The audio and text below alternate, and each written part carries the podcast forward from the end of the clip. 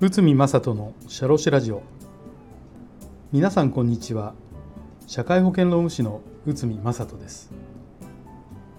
この番組は私内海が日常の業務や日常のマネジメントで感じたことをお話しさせていただいております。今回は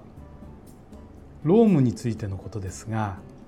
えーとまあ、人事の件も含めましてえーと、降格人事はどこまで可能かこちらについて解説いたします。まあ、降格時となるとな何かこうミスをしたり懲戒関係のに該当するような行動があったりというようなことなんですけど実はある、えー、社長さんから、えー、質問を受けました。営業課長が発注ミスをしましたが実はこれで3回目なんです。まあ、課長というポジションじゃなくてもう一度1階の営業マンに降格を考えていますが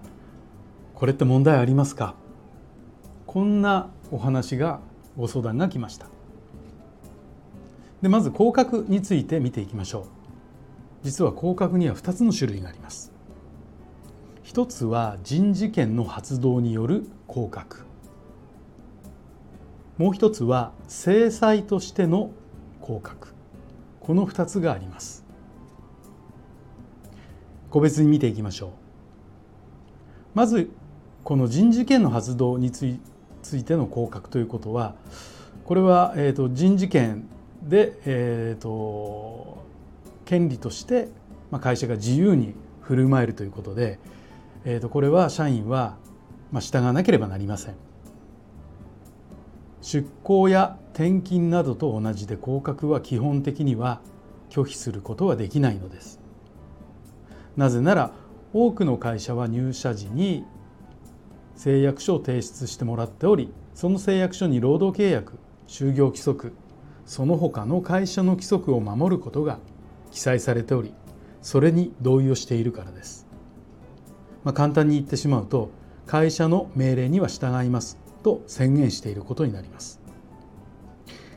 ただし今回のご相談課長から一般社員という降格はちょっと極端な降格と考えられます。異動昇格降格などの人事権は基本的には会社の判断だけで OK で法律の制限はかかりません。しかし極端な降格や移動は違法行為となってしまう可能性があるのです。もちろん降格そのものが違法ではありませんがまあ、えーとチェックするポイントがあります。それは合理的な理由があるか。就業規則に降格の理由が記載されているかどうか。降格の前例はどうなっているか、まあ、このようなチェックを行うポイントがあります。営業会社のように中には昇格降格が日常で激しく上がったり激しく下がったりする会社の場合は部長から係長、まあ、こういったような2段階以上の降格が認められる可能性もあるでしょう。ただし一般的な降格昇格は1階級ずつなので2階級以上の上げ下げをする場合は合理的理由と前例をしっかりと抑えて実施する必要があります。そしてこの2つ目制裁としての降格です。会社に対して大きな損害を与えた場合など制裁の意味での降格もあります。この場合は単に事例等で降格を告げるのではなくルールにのっとった手続きを行いましょう。具体的にはですね例えば懲罰委員会等を開催し複数の役員で決定を行う。降格とななる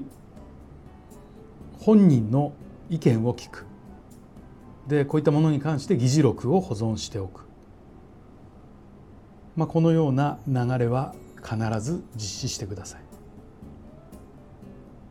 まあ、冒頭の一番最初のですねご相談もこれにあたるのでこの流れに沿って実施をするようにお伝えしました。